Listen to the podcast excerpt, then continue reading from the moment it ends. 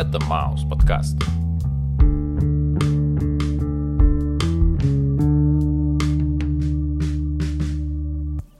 Да, привет, чувак. Йоу, Как твои дела? дела идут просто шикарно. Слушай, и мне все время было интересно, у тебя когда будет другой ответ? Нет, никогда у меня не будет, потому что я надеюсь только на лучшее. А, Как говорится, у самурая нет цели, есть только путь.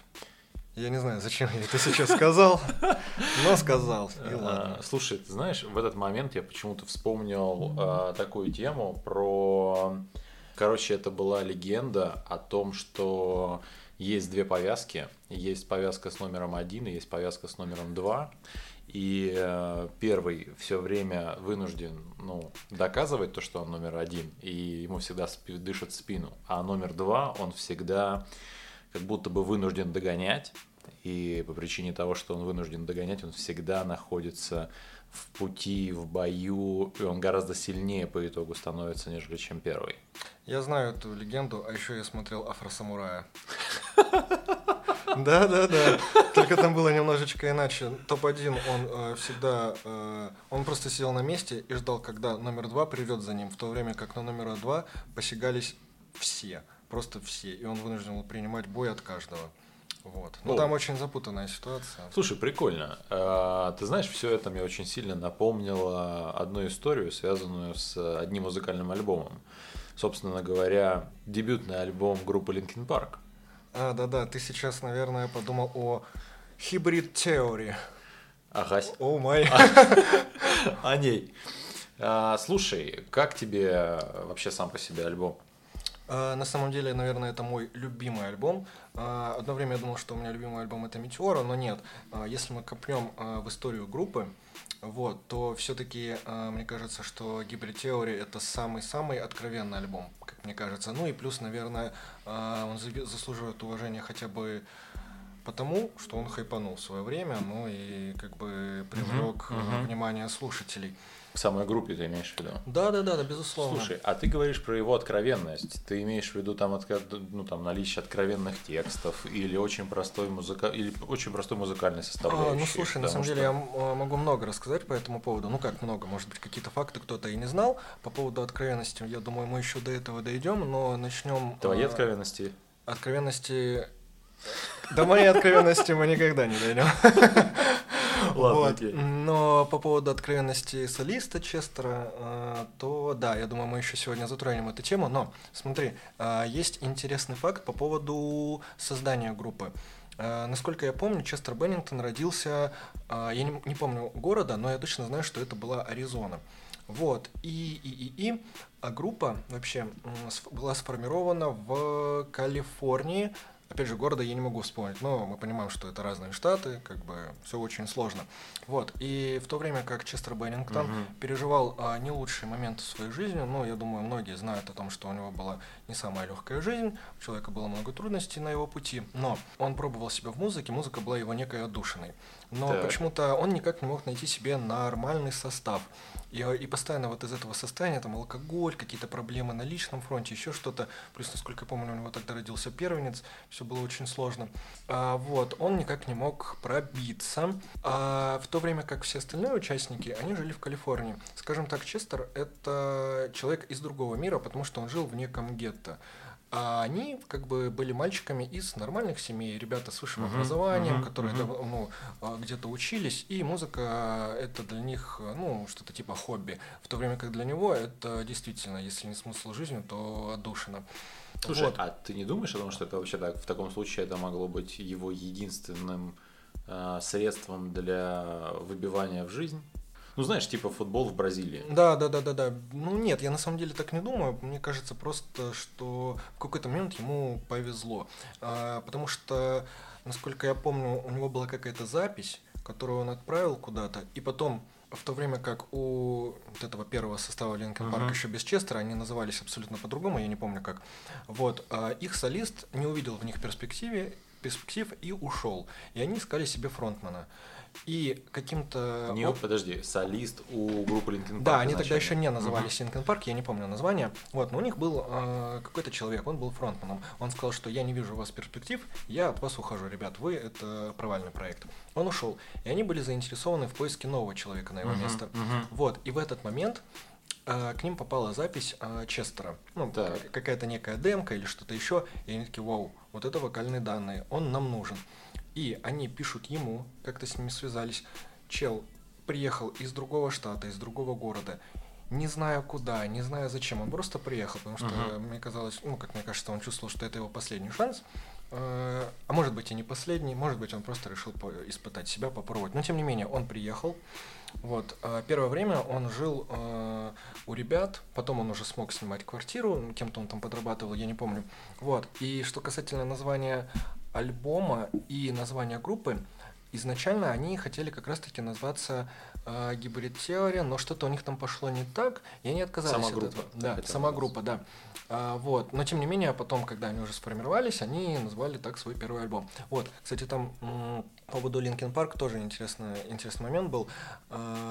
Изначально это парк Линкольна. Почему так? Потому что Честер а, каждый день ходил до репетиции через парк имени Линкольна. Мгм, Вот. мгм. И изначально, да, они утвердили это название, но а, было одно но. А, тогда начал зарождаться интернет. Вот. И есть такая штука, как домен. А, то есть это вот это вот слово, которое типа ты выбиваешь в поисковике и э, Да, да, да, да, Google да, да, да. пере- Мгм. перекидывает на ту или иную организацию. И Да. домен Lincoln Park, ну парк Линкольна, был занят. Слушай, ну вообще, Линкольн насколько, парк. да, насколько я вообще понимаю, а, парк Линкольна это как у нас площадь Ленина. В каждом да, да, городе да, да, есть да, да, да, да, пар- да. свой парк Именно. Линкольна. Да, и поэтому они решили обыграть этот момент, ну, поменяв пару букв, Мгм. мы пришли к э, нынешнему названию. Вот, Linkin Park. А именно Hybrid Theory это отразилось в названии их первого альбома. Вот. Э, Собственно, это я и хотел поведать. Ну, а по поводу откровенности, да, безусловно, это альбом скорее от откровения, откровение фронтмена Честера, потому что личность неординарная, ну, как мы знаем, он э, имел проблемы с алкоголем, с наркотиками, ну, потому что жизнь складывалась не, не так просто. И даже э, во время гастролей Так, э, у ребят э, был не один автобус, а два. Один для Честера. Один для Честера, второй для ребят, потому что... Я так и знал. Да, в один момент они просто не смогли терпеть его выходки. а, Вот эти постоянно какие-то алкогольные трипы, наркоманские и так далее. Вот, непонятные выходки, он срывался, был супер эмоционально нестабилен. А, Ну и плюс а, график. График был у них очень жесткий, потому что... Гастрольный график. Да, именно да, гастрольный, Мгм. потому что они давали какое-то супер огромное количество концертов в месяц. Э, просто приехали, э, поспали полчаса, а, а то и не поспали, выступили и обратно в дорогу, ехать в другой город. Это супер жестко было. Мгм. Вот. И, по-моему, такой график у них закончился только после того, как они выпустили второй альбом Метеора, заплатили их агенту, и потом они, по-моему, сменили агента, да, и уже после второго альбома их творчество начало меняться, потому что в рамках какого-то альтрока им уже становилось тесно. Ну, потому что, опять же, коммерческий вопрос. э, Студия требовала бенгеров, студия требовала рока, вот, а им это уже порядком поднадоело, учитывая, что... Делать рок? Да, да, да, да, да, Мгм. да, да. Ну, это ты имеешь в виду уже после После второго Метеора, альбома? да, после Метеора, после второго альбома. Да, потому что все хотели именно Метеора 2. Если Гибрид Теори был супер успешным альбомом, он вышел, по-моему, в 2000 году, там всякие пре- премии Грэмми, там песня года и так далее.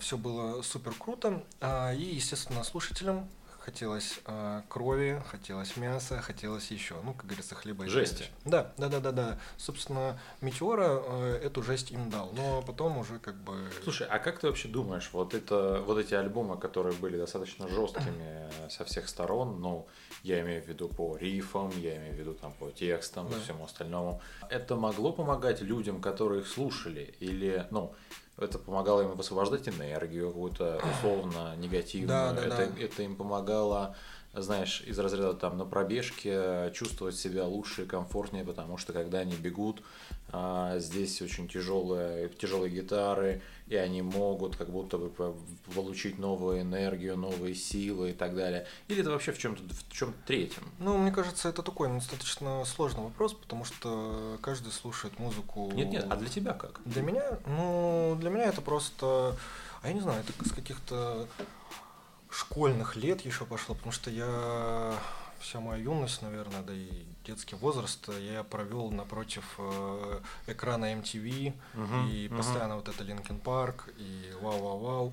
Ну и в моей компании слушали такую музыку, и я тоже. И я на самом деле вообще не жалею, потому что мне очень нравится.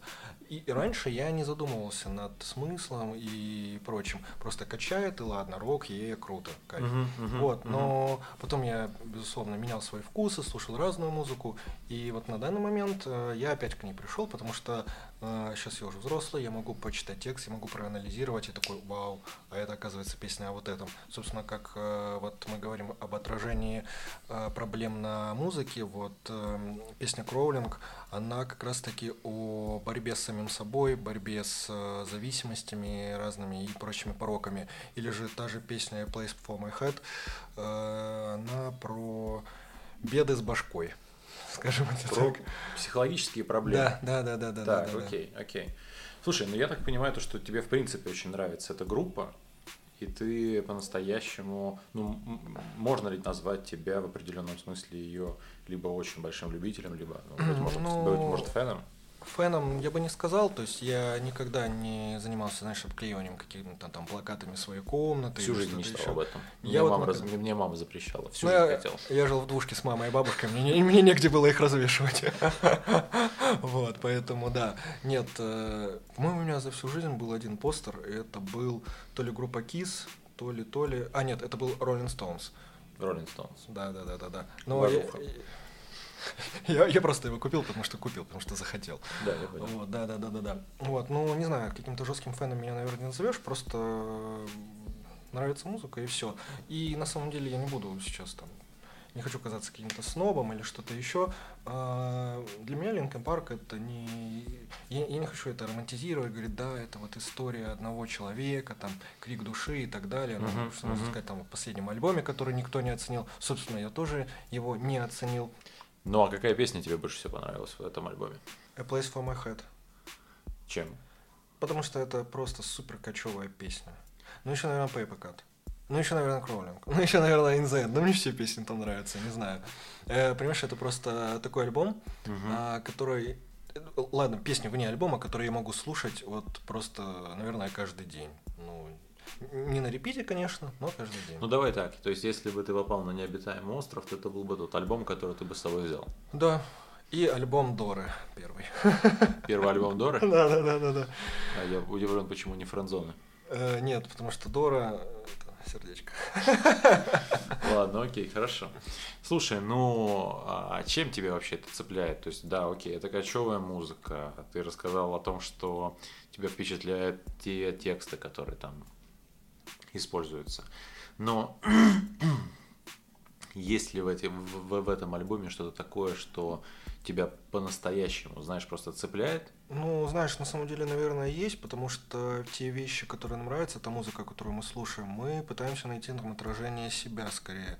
И Мгм. там, да, безусловно, есть такое, потому что у каждого из нас есть какие-то сложные моменты в жизни, переломные, и музыка как инструмент, который помогает с этим справиться. То есть этот альбом тебе помог преодолеть какие-то свои собственные сложности? Кстати, нет, он мне вообще не помог преодолеть какие-то сложности, потому что я о нем забыл, когда у меня были сложности. Но сейчас, переосмыслив все это, если бы я вернулся назад в момент, когда у меня они были, я бы начал слушать этот альбом. И мне кажется, я бы э, намного быстрее вышел из зоны дискомфорта. Да-да-да. Удивительно. Это так и есть. Прикольно. Ну а ты, Олег, а, какой бы ты взял альбом на необитаемый остров?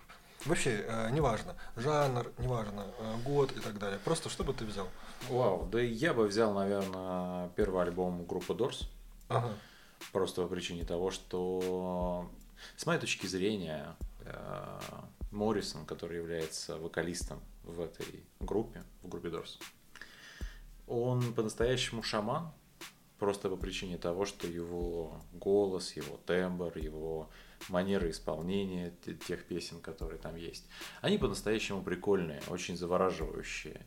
Вообще, откровенно-то говоря, когда я впервые слушал этот альбом, на самом деле я вообще под него заснул. И мне снились такие потрясающие сны, что я думаю, это, наверное, лучший вообще альбом, который я слышал в своей жизни. Ну, откровенно говоря, один из лучших.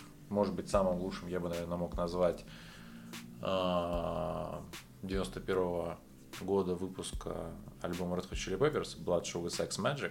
А, да-да-да-да-да. Вот. Но на самом деле это я бы, я бы взял с собой именно Дорс. Просто достаточно спокойный и классный. Ну, на самом деле, да, я выбираю между Дорс и Red Hot Chili Peppers, я бы тоже, наверное, Дорс выбрал. Ну да, да, почему бы нет. А, то, что касается... Возвращаемся к теме Линкин Парка. Мгм. А, то, что касается этого их первого альбома, ты э, обратил внимание на ту музыку, которая там используется? Ведь она достаточно простая.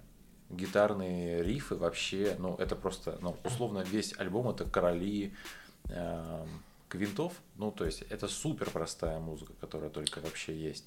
Причем она э, еще достаточно большое количество песен там сделано под бит. И рэп, как Ну, будто бы что-то очень далекое всего, от такого, от рокового, да, ну, окей, мы можем говорить про то, что Limp Bizkit как-то Ну да, ввел да, да, эту да, всю да. историю, в эту всю тему ввел. Только хотел о них вспомнить. Да.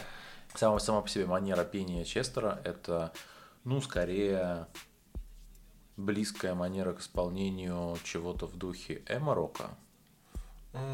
Ну, по поводу Эмо Рока не могу сказать, но мне кажется, многие полюбили эту группу как раз-таки из-за Честера, потому что и как раз-таки из-за его манеры исполнения.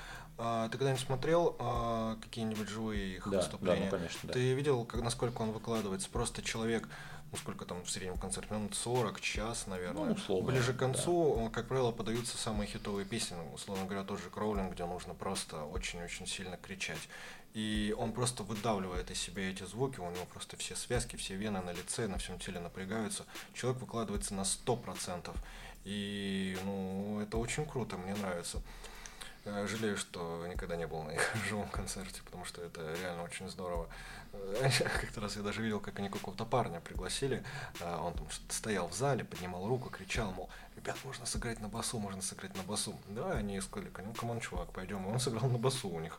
Очень круто, да. И, как мне кажется, публика их всегда очень-очень сильно любила. Э, Они просто пели пели все их песни. И знаешь, где я э, заметил вот прям самую дружелюбную публику?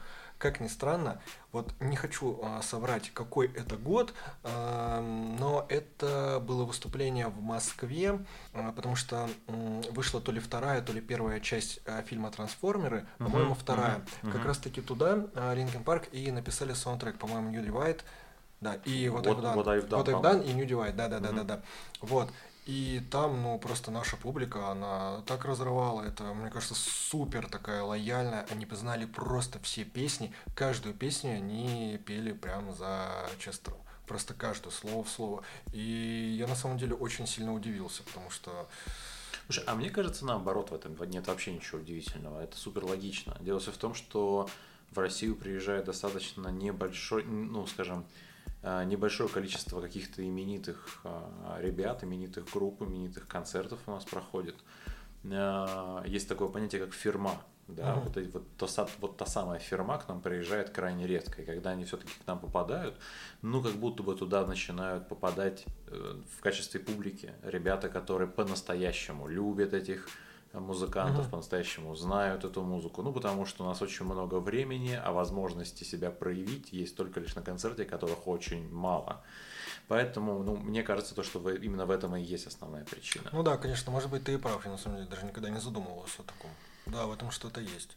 Слушай, ну, то, что касается Линкен Парка, интересная тема для меня, по крайней мере, заключается в том, что ребята сделали самое интересное открытие в музыке. Это, ну, да, я назову это своими именами, а, то, как я это могу объяснить сам. Это так называемая волновая гитарная музыка, да, волновая гитарная партия, когда просто они берут а, гитарный аккорд, они его просто вешают, да, он с перегрузом, совсем на свете, он очень громкий, там, и все на свете, большое количество открытых а, струн, а, идет волна звука, Мгм.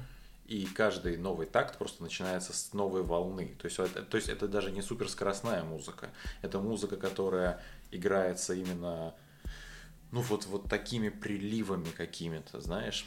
А, Есть история про то, что а, всю маршевую музыку, вся маршевая музыка там, в виде, предположим, металла с очень четкими какими-то ритмическими рисунками, с очень четкими какими-то ритмическими позывами, она очень хорошо э, попадает в ритм шага. Если мы говорим про Linkin Park, это скорее попадает под прилив эмоций от вокала Честера. Но, по крайней мере, то, что мы, я могу говорить исключительно про себя. Не более того. И думаю, то, что это тоже в определенном смысле могло цеплять и запоминаться в э, их творчестве. И, в общем-то, могло помогать э, где-то в восприятии. Потому что все-таки, все-таки, если мы говорим про музыку, наверное, мы будем в первую очередь говорить про эмоции, про те эмоции, которые вызывает та или иная песня, про те эмоции, которые вызывает то или иное сочетание нот. А, ну угу. да, на самом деле я с тобой согласен, потому что э, ты говоришь про эмоции, и давай немножко прыгнем назад, вспомним, ведь это какой год? 2000-2003. А тогда на волне, на волне популярности как раз таки был альт-рок. И людям было очень близко, потому что а, отовсюду шли какие-то похожие ритмы, не всегда это все было сложно, ну, как говорится, чем проще, тем лучше. Поэтому это просто залетало на ура. Это как раз была та самая музыка, которая была нужна в тот самый момент. Да, окей, уже потом пришел поп, пришла попса, но это уже как бы, знаешь, такая, наверное, такие, наверное, вкусовые предпочтения поколений, не больше, не меньше. Нет, сто процентов. Я абсолютно с тобой согласен в том, что есть определенные вкусовые предпочтения поколений, потому что, ну, как раз-таки после альтернативы вот этого дикого засилия или альтернативы, uh-huh. которая была, пришла на смену альтернативе э, эмо, эмо-рок, как я. Вот я вот про попсу не сильно помню, честно говоря. Я помню то, что после чистейшей альтернативы, значит, то есть смотри, э, условные 90-е, 2000-е это Нирвана, 2000-е и 10-е это ну, какой-нибудь там Linkin Park более усложненный, а потом снова мы уходим куда-то в эмо рок, в такое подобное проявление панк-рока, ну, как опять же, э, мне видится, потому mm-hmm. что я провожу некие параллели и аналогии с теми э, людьми, с которыми я общался, потому что очень многие любили именно супер эмоциональную музыку.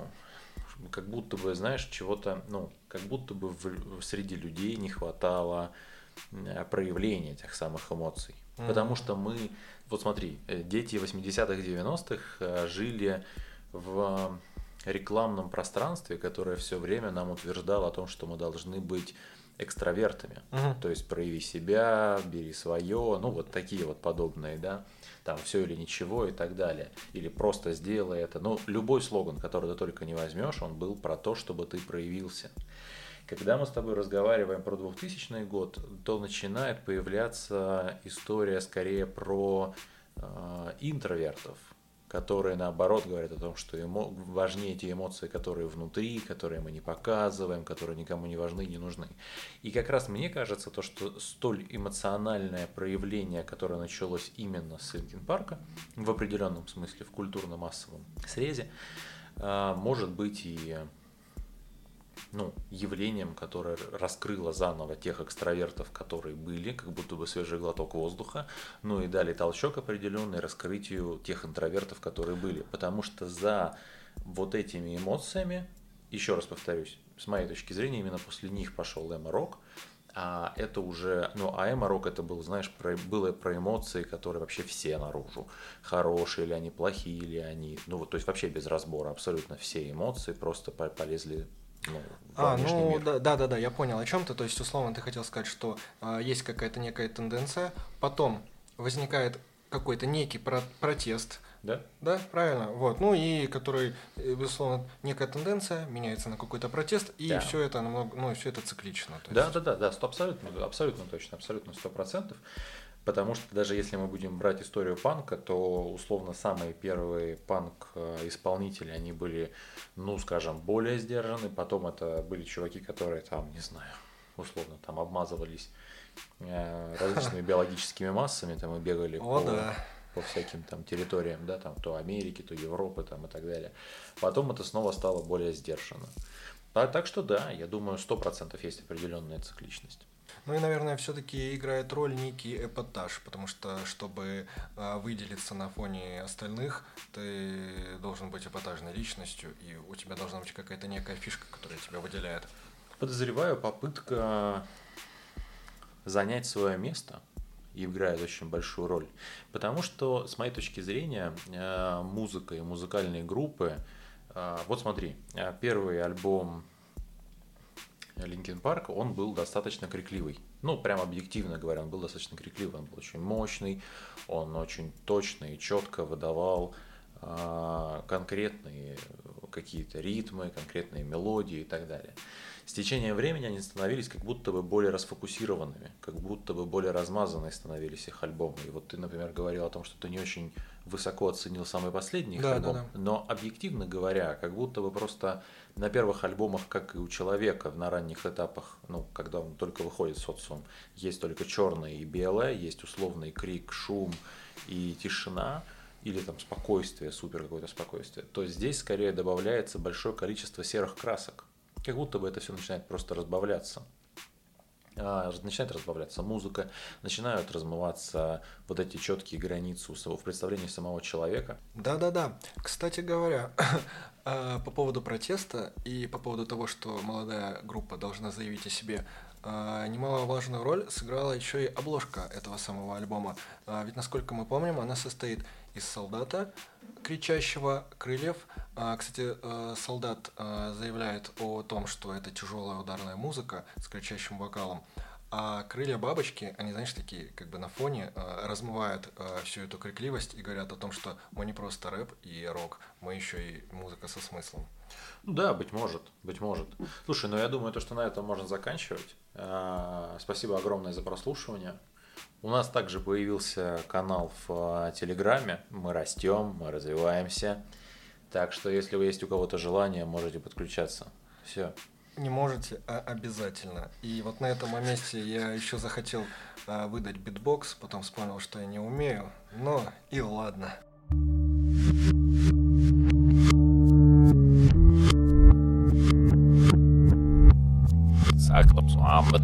Kā košķi.